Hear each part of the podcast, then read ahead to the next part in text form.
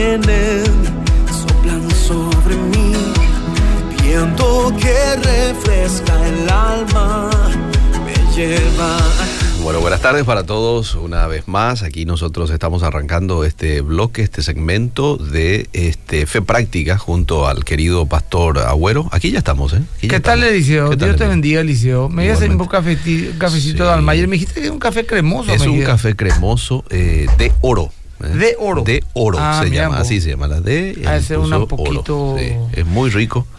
Vamos a probar. Eliseo, pido perdón a la audiencia por retrasarme todo este tiempo que me retrasé. Sí. Pero bueno, Mucho llegué, tráfico. ¿verdad? Mucho tráfico, tardé 15 minutos. Sí. Y gracias Leticia y unas cuantas personas me están ya diciendo desde mi fan, desde mi tu Instagram, Instagram sí. Skype, eh, me dicen ya hola pastor, ¿cómo te va? Me saludan, un gusto, bendiciones de encarnación. Cuento que voy a estar por encarnación el fin de semana. Ah, mira, este fin de semana. Voy a, sí, voy a ir sábado, vuelvo el domingo otra vez. Bien. Pero me voy a 24 horas de amor. Ah, en la iglesia de Dios, del pastor Julio, el pastor eh, Donald Frank. Sí, sí, sí. 24 horas amor junto a mi esposa. Ahora sí que vamos a ver qué tal sale ese congreso para matrimonios. Parece genial. Estamos en el Facebook de Radio Edira también. Eh, todos ustedes pueden escribir allí, como así también a través del WhatsApp. Hoy, ¿de qué charlamos? Eh, hoy yo quería hablar del señorío de Cristo en nuestras vidas. Una prédica que di el domingo muy poderosa, sinceramente diciendo. Pero como ya se me fue el tiempo y no voy a poder desarrollar como debe de ser, quisiera eh, abrir un tiempo de pregunta y respuesta, para que la gente haga eh, nuestro tradicional pregunta y respuesta una vez al mes. Sí, señor. Que de verdad ya tendríamos que haberlo hecho lo ya. Sí, cierto. Porque ya pasó tres semanas, cuatro semanas que tenemos un tema, pero hoy queremos, mira, gente desde Chile, desde Chaco, Argentina. Mira. Qué bueno que, viendo una prédica, eh. dice en YouTube, recibo la notificación en Instagram. Qué bueno, Clau. Sí. Pues qué bueno, ¿qué parte de Chile se lo contaba un poco? Bueno, mientras la gente pregunta lo que quiera. Muy bien, muy bien. No sé cuáles fueron los temas más polémicos últimamente, pero estamos firmes para responder desde Lambaré, desde Chaco Paraguayo, Villa Ayes, la gente está con el Carmen, en Carmen el sábado, está Carmen del Paraná también. Bueno, mucha gente está saludando y está reventando ya mi Instagram. Pero también nos pueden ver desde el fanpage de Radio Bedira. Sí, señor. Estamos en vivo. Ahí estamos. Y bueno, le envío un saludo, un cariño a la señora Graciela y al mm. señor Luis Ugarriza. Recién me llamaron, tuve que cortarla apuradito porque estaba entrando en radio. Le voy a volver a llamar un poco más tarde. Y estamos acá firmes. ¿Alguna pregunta, gente que quieran hacer? A ver, ¿cómo participar el Congreso de Matrimonio en Encarnación? No sé si hay todavía lugar, pero llama un poco a Iglesia Dios en Encarnación. No sé cómo sería el número. No tengo ahora mi celular acá, en no Facebook puedo usar. Le pueden buscar, en Facebook puede buscar Iglesia Dios o el pastor Donald Frank. Y ahí entonces vas a poder hacer tus preguntas si es que todavía hay lugar. Había 23 lugares en taller y ayer ya había 5 lugares en Maya Libre, ah, ¿verdad? la gente pero, pero, puede ser que, que todavía haya, ¿verdad? Desde La Plata, Argentina, me salvan, Me ah, preguntan, sí. Me preguntan sobre la predestinación. Eh. La predestinación es algo bíblico, dice, pero es algo controversial. Mm. Algunos dicen que Dios nos predestinó en su omnisciencia, en su sapiencia, Él sabía que íbamos a escoger o no a mm. Cristo. Mm. Y otros, que por ejemplo la línea calvinista, eh, dice que Dios nos escogió sin que hayamos hecho ni algo bueno ni algo malo, por pura gracia te escogió para salvación. Ah. Y Él no es injusto, dicen los calvinistas, al condenar a quien no elige, mm. porque el que no elige es digno del castigo que merece. ¿verdad? Es como que de repente haya 100 personas que estén, sean ladrones y yo decido, eh, porque soy un soberano, perdonar a 30 y a los 70 que, se condenen. Esos 70, no, no soy injusto con ellos, ellos van a pagar su culpa. Pero es un tema muy controversial. Yo creo que existe la predestinación, es algo bíblico, pero también la responsabilidad humana. Y esa dicotomía es un misterio, porque por un lado la, la soberanía de Dios eh, estaría contrapuesta a la, al libre albedrío humano. Y el libre albedrío humano a la vez, ¿verdad? Pero, eh, como dice un pastor llamado John MacArthur, que es calvinista, pero yo no soy calvinista, claro, él dice algo que me parece muy razonable. Muchas cosas en la Biblia no vamos a poder entender 100%. Mm. Tenemos que leer qué dice la Biblia. La Biblia dice claramente que Dios es soberano, omnipotente, omnisciente, hace lo que quiere, con quien quiere, como quiere. Decir que Él no nos predestina chocaría con algunas doctrinas de, la, de, de, Dios, ¿verdad? De teología propia. Pero, eh, por otro lado, la Biblia habla de la responsabilidad humana. Por ejemplo, dice, arrepiéntanse, hacen un llamado al arrepentimiento, venid a mí. ¿verdad? Entonces, ¿cómo, ¿cómo lidiamos con esa tensión? Bueno, el, el, el, teólogo Nicodemus, el brasileño, muy bueno, dice que es como una vía de tren que hoy vemos acá paralelo, pero allá lejos vemos que se forma una sola línea, ¿verdad? Y que en la eternidad entendemos. Más que nada, eh, yo le digo a la gente esto. Más allá de saber o entender esa doctrina, eh, pregunto esto. Vos hoy, ahora, en este momento, ¿qué decís? Hmm. ¿Qué decís vos de Cristo? ¿Entendés? Ahí está el tema. Esa es tu responsabilidad. Acá me dicen, pastor, mira un poco, le dicen, me cambió la vida lo que, de que lo sigo. Bueno, la verdad, Magda, entiendo lo que decís, pero es el Señor Jesús a través de su Espíritu Santo que te cambió, que te tocó, que puso en vos el querer y el hacer, como justamente también dice la Biblia, que Él pone el dos 12, por ejemplo. Léeme un poco de Filipenses 2, 12 y 13 mientras la gente sigue escribiendo. ¿Cómo no? Che, pero qué, muchos mensajes están llegando. Impresionante, acá ya se llenó. Pastor, ¿qué tipo de música secular puede escuchar un cristiano o está totalmente prohibido? Ah. Bueno, mira, acá Liceo Rolón, que está a mi izquierda, mm. eh, es un hombre radical, ¿verdad? Si hubiera nacido en algún país islámico, hubiera sido un talibán chiita. Pero yo soy un poco más abierto mm. y yo creo que no está totalmente prohibido escuchar músicas seculares, siempre y cuando la letra no sea una letra ofensiva a Dios. Eh, no podemos pedir que todas las letras sean que glorifiquen a Dios, no es así, pero eh, hay músicas y músicas, me explico, o sea que más que eh, decirte escuchar o no escuches, te pido que escuches la prédica Áreas Grises que yo tengo en internet, Emilia Agüero Áreas Grises ahí entonces eh, llega a esa conclusión. Muy bien. Veremos un poco Efesios 2.12, por favor.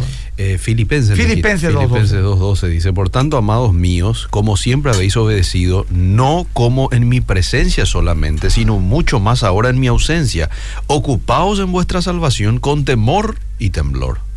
Porque Dios es el que en vosotros produce así el querer como el hacer. Ese es el 13 por su buena voluntad. Sí. Ahora, el 12 por otra vez, la segunda parte, el 12b no como en mi presencia solamente, sino mucho más ahora en mi ausencia. Ocupaos en vuestra salvación con temor y Mucha gente usa ese versículo para decir que tenemos que cuidar nuestra salvación, pero ahí no dice cuidar tu salvación con temor y temblor, dice ocupate en tu salvación, mm. en no de, en tu salvación, estás dentro.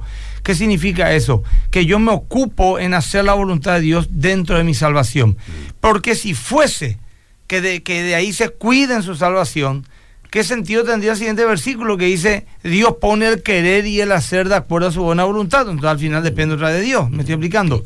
Nuevamente encontramos ese, ese, esa puja ahí entre el libre albedrío y la soberanía divina.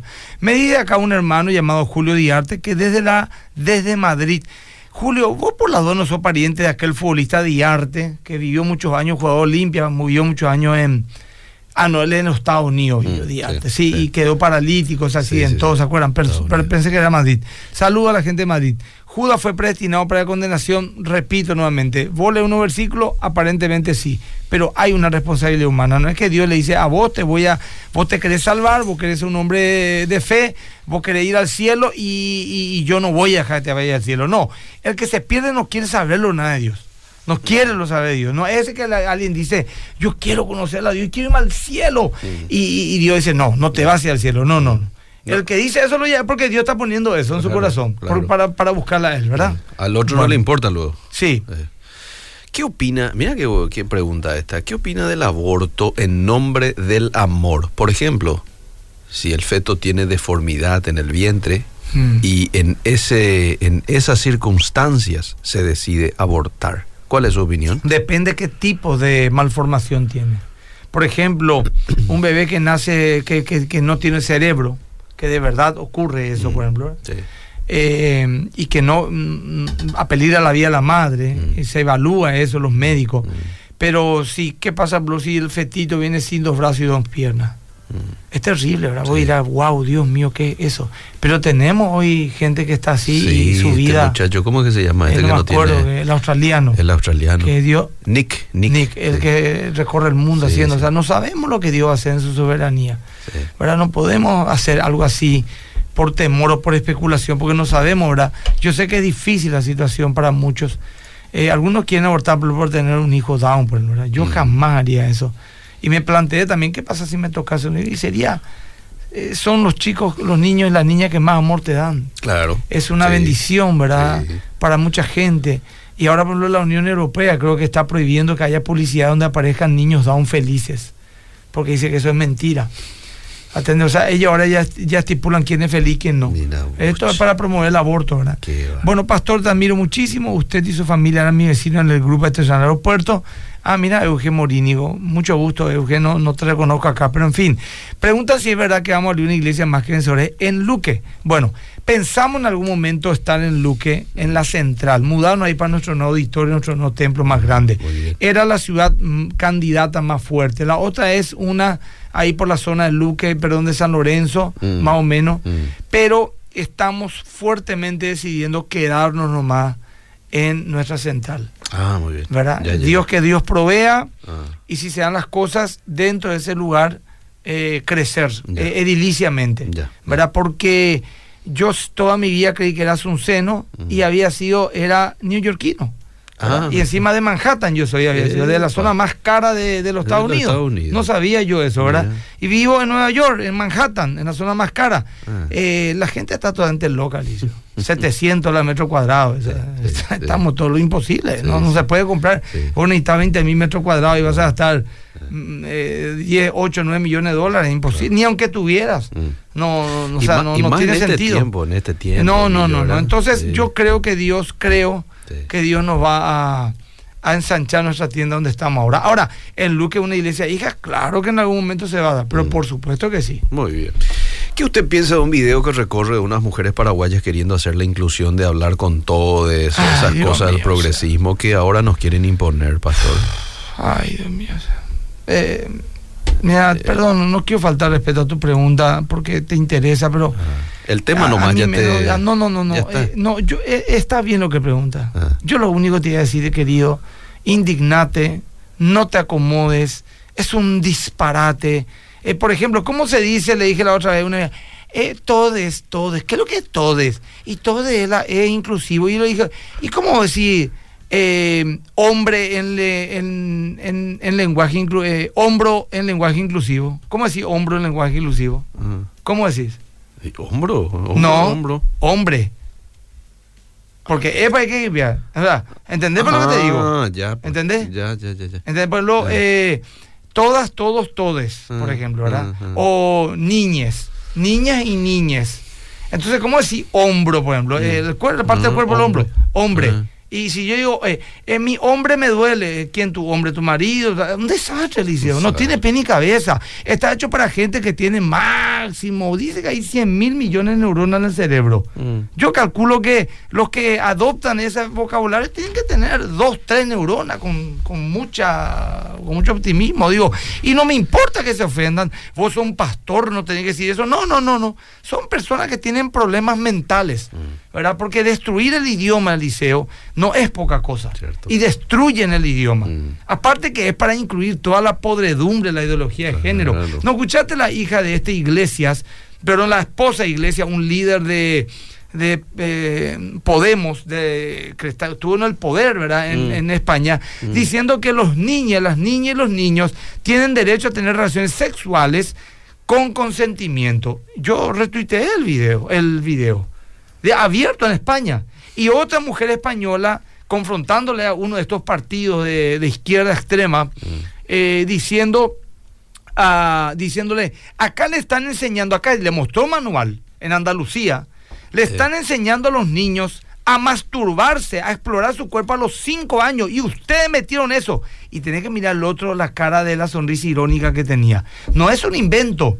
Está en las redes sociales, se puede ver, es verdad, le muestra materiales, son debates en programas políticos en España. Y yo retuiteé. Y ese segmento es lo que nos quieren decir todes, niñes y todas esas estupideces que lo único que hace es destruir el idioma para meter no mejor matemática, no mejor química, física o mejor educación, o mejor, no, ideología, ideología de podredumbre para pervertir a nuestros niños a su más tierna edad. Esa es la única y la pura realidad. Que no me vengan acá con que no, que se le va a enseñar educación sexual. Eh, ¿Por qué? No es que va a mejorar la matemática, la química, la física, es para meter este tema de género. este tema es para eso, no para otra cosa. Así nomás. bueno, al final terminamos hablando de algo interesante. Por eso es que anda circulando ese, esa figura ahí por WhatsApp, no a la trans sí. formación educativa. Así mismo. O lo que hay una transformación educativa, pero que sea de verdad. Claro. no, no esta estupidez de meter ideologías mm. eh, como esta que están entrando y destruyendo, mm. destrozando la mente de nuestros niños en otros países. no, ni nunca. Que me voy, viene mi hija de 6 años, mi hijo de 6 años me dice, papi, me enseñaron, voy a tocar mi chuchú o mi pilín, y no van a decir chuchú y pilín, porque tienen que decir bien dicho, ¿verdad? Y hasta autoestimularme. ¿Y cómo vos? Vos, digo yo, vos, papá y mamá, que todo el día tengan que trabajar y estudiar, vas a contradecir eso que le meten en la cabeza. Mm. ¿Cómo una profesora cristiana, un profesor cristiano va a enseñarle eso a un niño de 5 años? Mm. ¿Cómo? ¿Cómo vas a hacer para irte en contra del colegio cristiano y católico? Mm. Un desastre se va a armar liceo. Totalmente. Un desastre, todo es un desastre. Se va a armar una guerra civil, se va a armar. y nos quieren meter tres periodistas, cinco políticos y 10 líderes de ONGs eh, globalistas. No, no, no, Eliseo, esto no tiene pena ni cabeza, esto se va a caer todito. Y ojalá que se caiga en otros países antes que acá se levante. Pero se va a caer, como el comunismo. El comunismo duró 70 años y cayó por su propio peso. ¿Por qué? Porque es antinatural. Mm. No puede exigir que todos sean iguales. Porque por naturaleza no somos todos mm. iguales. Pero vos sabés que, Emilio, eh, esto se llega a probar y vamos a cerrar el país, Emilio. Algo va a pasar. Algo va a pasar. Sí, no, no, no algo va a pasar. No, no vamos a quedar Pastor, ¿qué opina de transformación? Bueno, ahí ya, Pastor, alguna iglesia con la misma doctrina de MQB en Este exactamente igual a MQB, no sé si habrá, ¿verdad? Pero hay otra iglesia muy seria, muy sana. Aquí me dice un oyente que en Argentina se quitó ya el lenguaje inclusivo de la educación. Porque muy, es cierto. Confunde y no tiene base académica. Claro, la Real Academia Española está pegando el grito al cielo. Y esta ONG le tildan de misógina y homofóbica a la Real Academia Española porque dicen es inconcebible. ¿Cómo vamos a, cómo se dice, conjugar? Ah. Hay verbo, hay palabras que no, por ejemplo, hombro, hombre. ¿Cómo vas a hacer? Claro. ¿Entendés lo que te estoy diciendo. Sí, sí, muy claro. Eh, por ejemplo, no puede decir, por ejemplo, presidenta, aunque ahora se adoptó, ah. porque es presidente, ente, sin alguien que preside. Ah. Es como decir, por ejemplo, totalmente o totalmento. Mm, ¿Entendés? Él, eh, por ejemplo, el liceo totalmente estoy, está de acuerdo conmigo. Es una locura, liceo. Está hecho por mentes dañadas en todos los aspectos, emocional, intelectual y espiritualmente. No hay que ni, ni chiste repetir esto. Y no hay que callarse tampoco, hay que hablar hay que hablar y hay que decir, no se callen, prepárense, lean. En el hipotético caso, dice esta oyente, que esto se llegue a aprobar en nuestro país, ¿cuál sería un plan B? ¿Qué usted sugiere hacer? Y homeschool, algo así va a ser. Y no te queda otra. Homeschool. yo, le quito en Pero no, no es así no malicia. En primer lugar, nuestra constitución tiene que cambiar. Ah. Segundo lugar, ¿cómo le impone? No es lo evangélico. Mm. A grupos católicos. Sí, sí. No, no, los católicos son tibios. No, hay grupos católicos, papá. Hiper, hiper. Firme en su postura. ¿Cómo hace el liceo? Hmm. Y ni en España, con toda la podredumbre que ya tomó esa preciosa nación, hmm. no pueden entrar en los colegios católicos. Ni evangélicos, los pocos que hay. Porque en España hay un por ciento nomás de evangélicos, ahora que un por ciento no sé cuántos miles de personas son, ¿verdad? Pero no pudieron entrar. Eso se hace en los colegios públicos. Hmm del Estado, que viene al Estado la bestia. Claro, Bueno, ahí está. Bueno, eh, te, te, doy Me dice el pastor que opina una pareja católico y protestante juntos. No, es que la religión o la religión no. Mira, es que sí va a haber problemas. Le bautizamos a nuestro hijo de bebé o de grande él elige. Eh, vamos a orarle a la Virgen y a los santos, vamos a orarle al Dios Padre en nombre de Jesús. Eh, la salvación es por fe o es por fe más obra. O sea, hay muchas doctrinas, querida, querido Mateo, que va a ser un problema serio si son cristianos serios. Ambos, ella en su postura si es católica y vos en la tuya, y va a ser todo un problema. Esto es lo que dice la ley. Estudien la Biblia. Esto es lo que dice la ley de reforma educativa. Me dice un oyente, me envía la foto. Este es el documento de alineamiento del 2018, que es de la reforma educativa de inclusión de nuestro país. En habilitación pedagógica, los docentes nos dicen que la Agenda 2030 es lo mejor sin explicar qué es realmente cada uno de esos 17 objetivos que dicho sea paso, el objetivo número 5 es ideología, ¿verdad? Eh, Eliseo, acá me hace una pregunta mm, Laura, brutal. ¿Qué dice? Yo dije el domingo, no sé si es Laura, creo que es Laura, porque no veo Lau Caballar. Bueno, pastor, en la prédica del domingo dije yo, yo, que cuando Dios llama, te prospera, es para prosperarte. ¿Esto mm. sucede literalmente? Sí. Yo mm. dije esto mm. y, di muchos versículos de referencia. De que cuando Dios llama a una persona a obedecerle, lo está llamando para prosperarle. Primer, la primera lógica es la mayor prosperidad de la salvación de nuestras almas. Claro. Segunda, y yo puse mi ejemplo. Yo tengo la familia que tengo, Eliseo, gracias a que le sigo al Señor y lo obedezco a Dios. Seguro. Y soy muy feliz, Eliseo. Me importa un bledo tener otra mujer, salir a macanear por ahí, farrear, chupar con los muchachos. Esas son para mí estupideces. Mm. ¿Verdad? Eh, ser infiel a mi mujer o ser un pervertido. No, no, eh, soy mm. feliz en mi matrimonio. No es opción para vos eso. Tengo 51 años, Eliseo. Mm. Pipí cucú estoy. Mm. Nunca fumé, nunca tomé, nunca me drogué, nunca tuve enfermedades venéreas, porque de joven decidí ser obediente a Dios. No me enfermé, no, no, no tuve que abortar, nada, nada, Eliseo. Desde que me convertí, aprendí los principios de excelencia, de trabajo con excelencia. Y ahí está el ministerio que Dios nos dio. Próspero, creciente, bendiciéndole a la gente por supuesto que te prospera en todas las áreas, lo cual no significa que vas a ser rico, famoso, poderoso y toda esa tontería que nos quieren meter la, ideología, la, teología de la prosperidad. La ideología de prosperidad. La ideología de la prosperidad, exactamente. Pero en ese sentido, querido, y la Biblia dice, léeme un poco el Salmo 1, 1 al 3, Eliseo. Con mucho gusto. Porque esto es interesante, yo quiero que la gente entienda. nuestra motivación es, voy a obedecer para prosperar, pero que sea también un estímulo el decir eh, el entender que a Dios, cuando lo obedecemos, prosperamos. A ver qué Bienaventurado el varón que no anduvo en consejos de malos, ni estuvo en camino de pecadores, ni en silla de escarnecedores se ha sentado, sino que en la ley de Jehová está su delicia y en su ley medita de día y de noche. Será como árbol plantado junto a corrientes de agua, que da su fruto en su tiempo y su hoja no cae, y todo lo que hace prosperará todo lo que hace prosperará.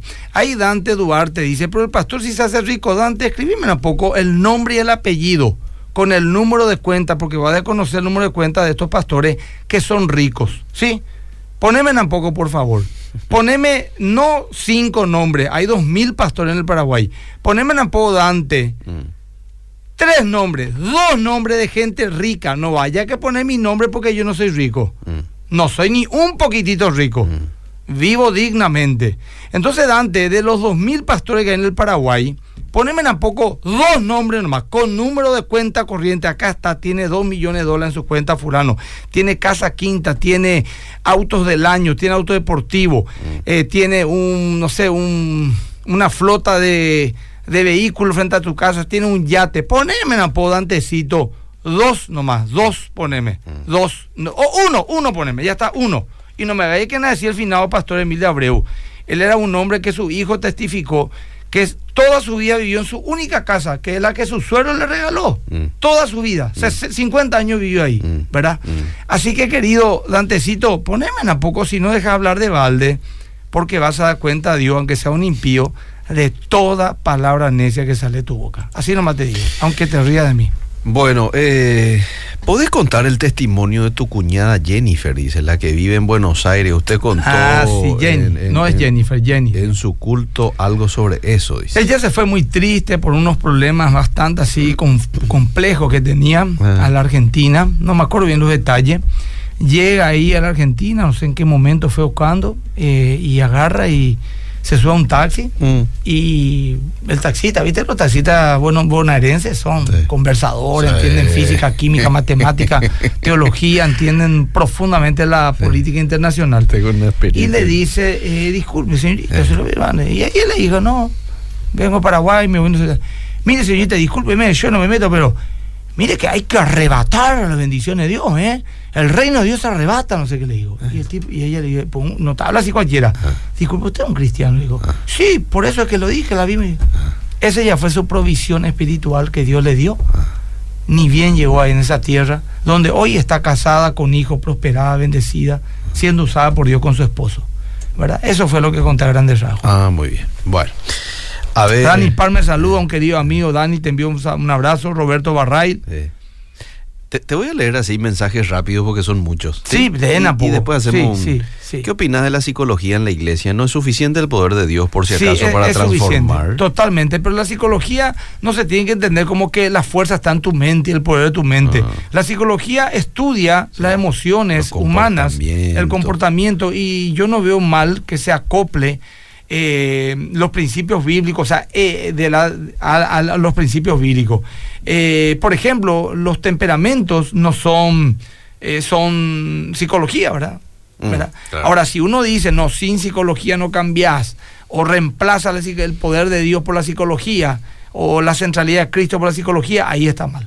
Pero así en un equilibrio sano no veo problema. La blasfemia contra el Espíritu Santo. Es no recibir a Cristo como tu Señor y Salvador. Que el Señor ponga en vos eso y vos no, no lo recibas. El testimonio del Espíritu Santo es que Cristo es nuestro Salvador. O sea, no tiene que ver con algo que uno diga, sino con una... No, y si maldice, sí. Si, si maldice, así conscientemente maldigo al Espíritu Santo, maldigo.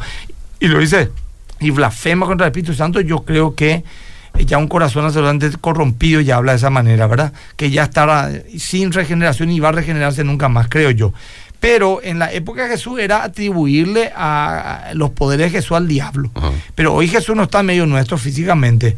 Pero el, la blasfemia con el Espíritu Santo es, aparte de maldecir literalmente, sería eh, negar el testimonio que él da.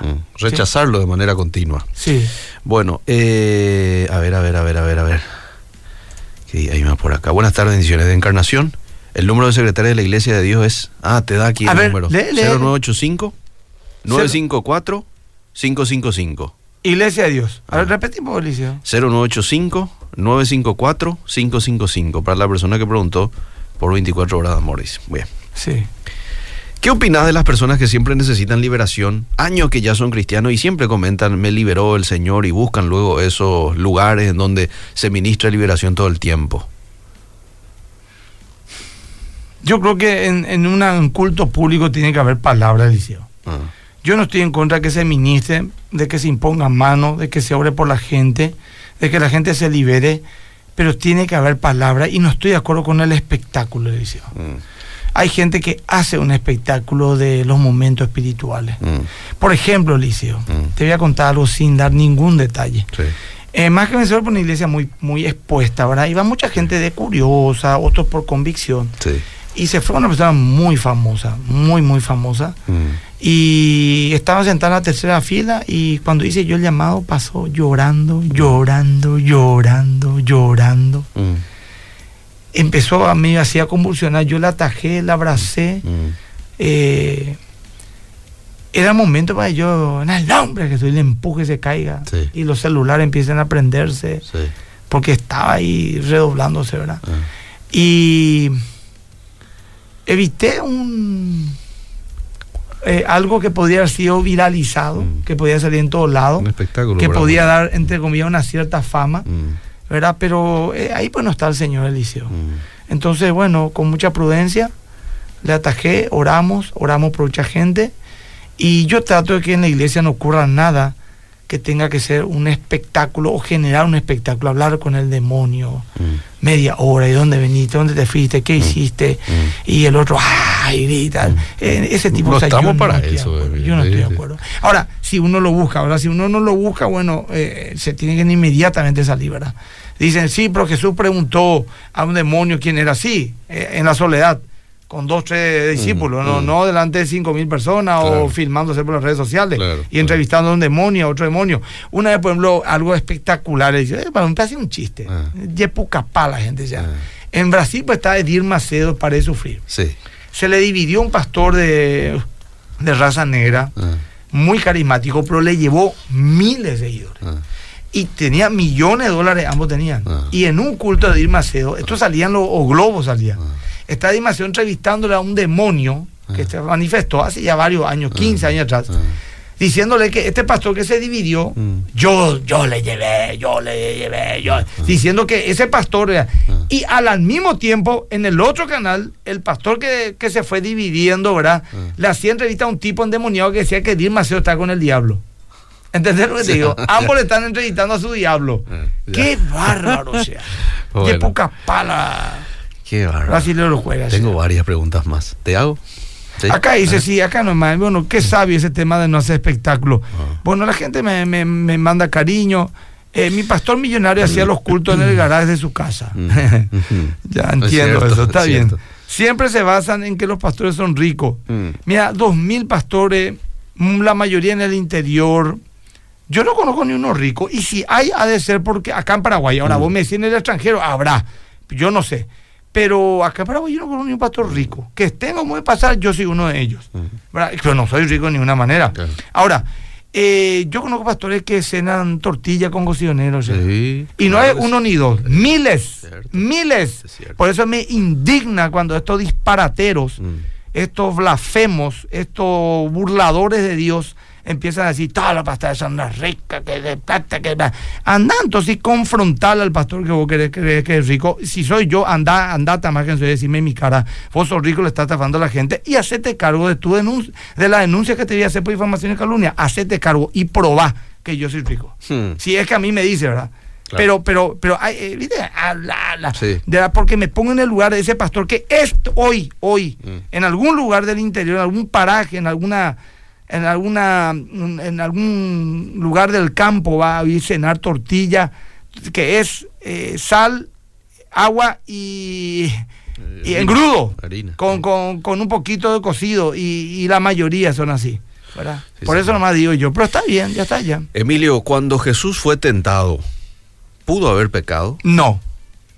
Ese es otro misterio también porque si no pudo haber pecado para qué fue tentado mm. verdad mm. Entonces ahí, bueno, dije no apresurante, sí, debería de haber tenido la posibilidad de pecar por, si no hubiera sido una farsa. Claro, el libre albedrío tenía. Exactamente, ¿verdad? Ahora, que él haya pecado, ah. por ejemplo, no, él también era pensado, no era chica, era soltero, eso es imposible. ¿verdad? Ahora, que él pudo haber pecado, creo que sí, perdón, por ahí el pastor Miguel, quien nos escucha, un teólogo, ah. nos puede a lo mejor orientar, un teólogo más profundo, ¿verdad? Pero yo creo que si él no podría haber sido caído, ¿para qué entonces tentado? ¿verdad? Sería una farsa. Es que el pastor Miguel respondió lo mismo. Eh, ¿En serio me sí, sí, entonces yo soy un monstruo, o sea.